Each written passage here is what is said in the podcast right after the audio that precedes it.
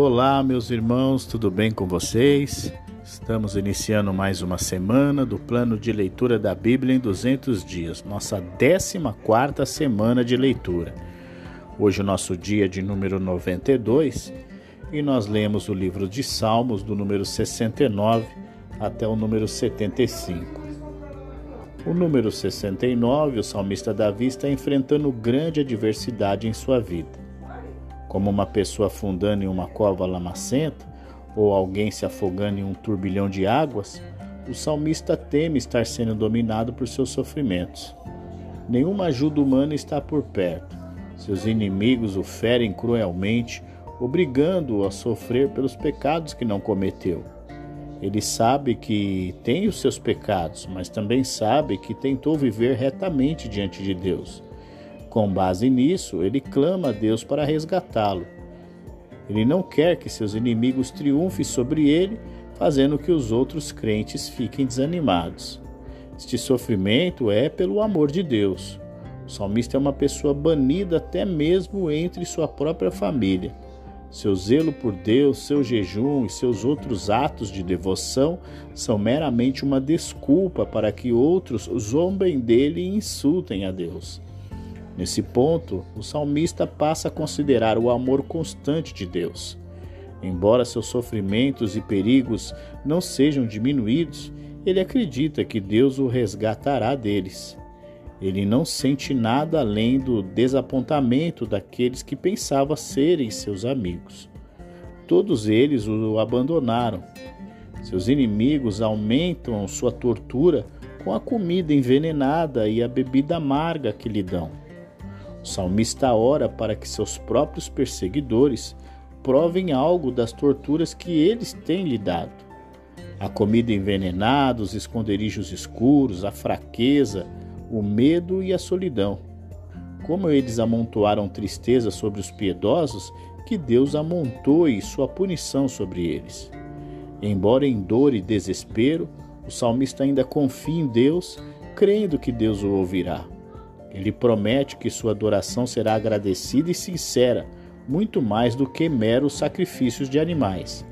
Sua libertação encorajará outros que são maltratados a colocar toda sua confiança em Deus.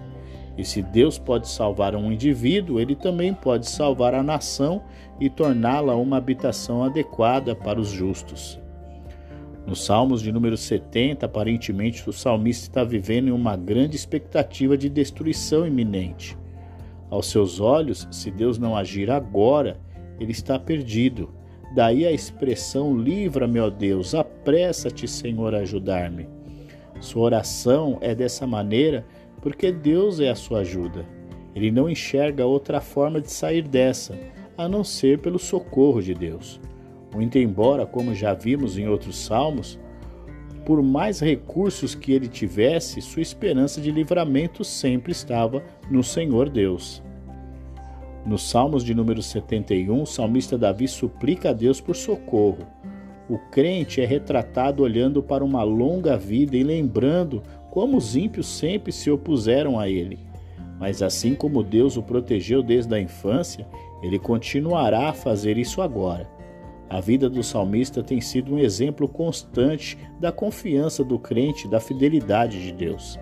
Ele ora para que agora, nesse estágio avançado da vida, Deus não retire o seu cuidado protetor.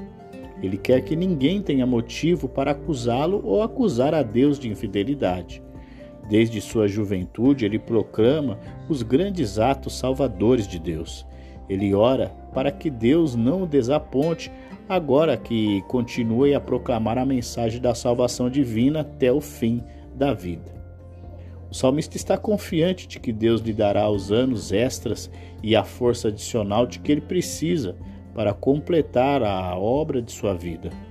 Tal certeza o leva a uma explosão final de louvor a esse Deus de fidelidade e de justiça.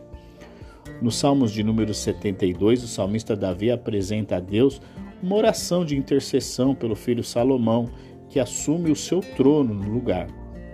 O rei que governa em submissão a Deus será justo em seu caráter e justo em suas ações, defendendo os oprimidos e esmagando aqueles que os oprimem. Ele será tão benéfico para o seu povo quanto a chuva é para a terra, e assim garantirá que seu reino desfrute de prosperidade, justiça, paz e vida longa. Seu reino se expandirá, levando para si outros países, e será enriquecido pelos tributos e recursos que esses países fornecem. O motivo dessa expansão não é a ambição egoísta ou a agressão implacável, mas a qualidade moral do próprio rei. Ele ajuda os pobres e necessitados, resgata os oprimidos e considera a vida de cada um uma coisa de grande valor. Riquezas virão a este rei e as pessoas farão oração por ele. Seu país florescerá na agricultura, sua fama se espalhará e sua dinastia durará para sempre. O salmista exorta as pessoas em todos os lugares a louvarem a Deus, o único que pode fazer tudo isso. Nos Salmos de número 73, o salmista Asaf conta seu testemunho de como quase caiu na tentação de seguir o estilo de vida dos ímpios. Asaf teve um problema que quase o levou a desistir de uma vida de devoção a Deus.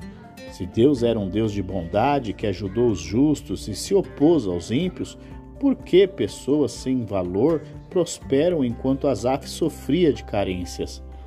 Parecia a Asaf que os ímpios viviam com tranquilidade e abundância, depois morriam em paz e sem sofrimento.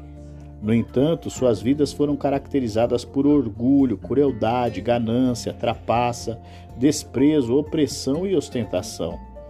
Alguns dos piedosos foram tentados a seguir seu exemplo, pois parecia que Deus não interferia no conforto dos ímpios.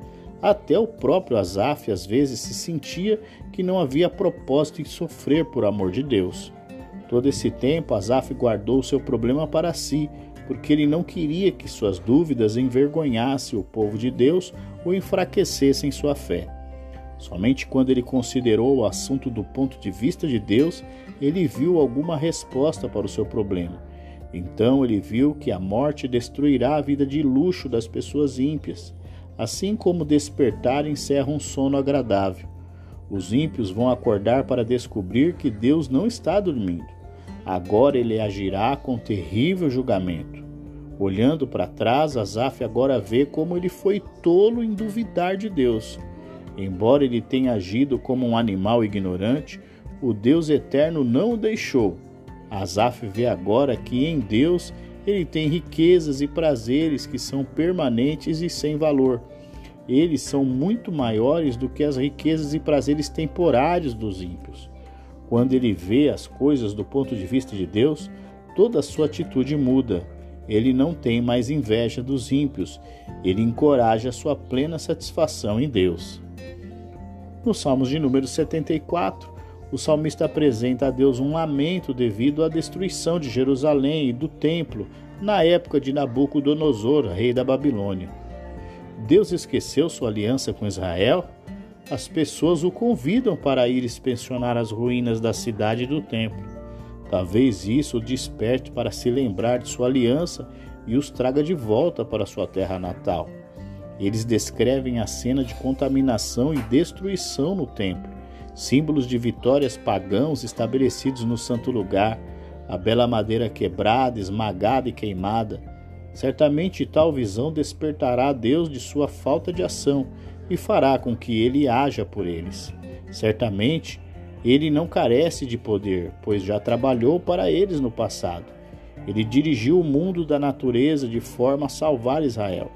Portanto, ele não silenciará aqueles que o desonraram ele não salvará o seu povo indefeso de acordo com a sua aliança que fez com eles? Agindo contra os opressores, Deus pode defender sua causa e resgatar o seu povo.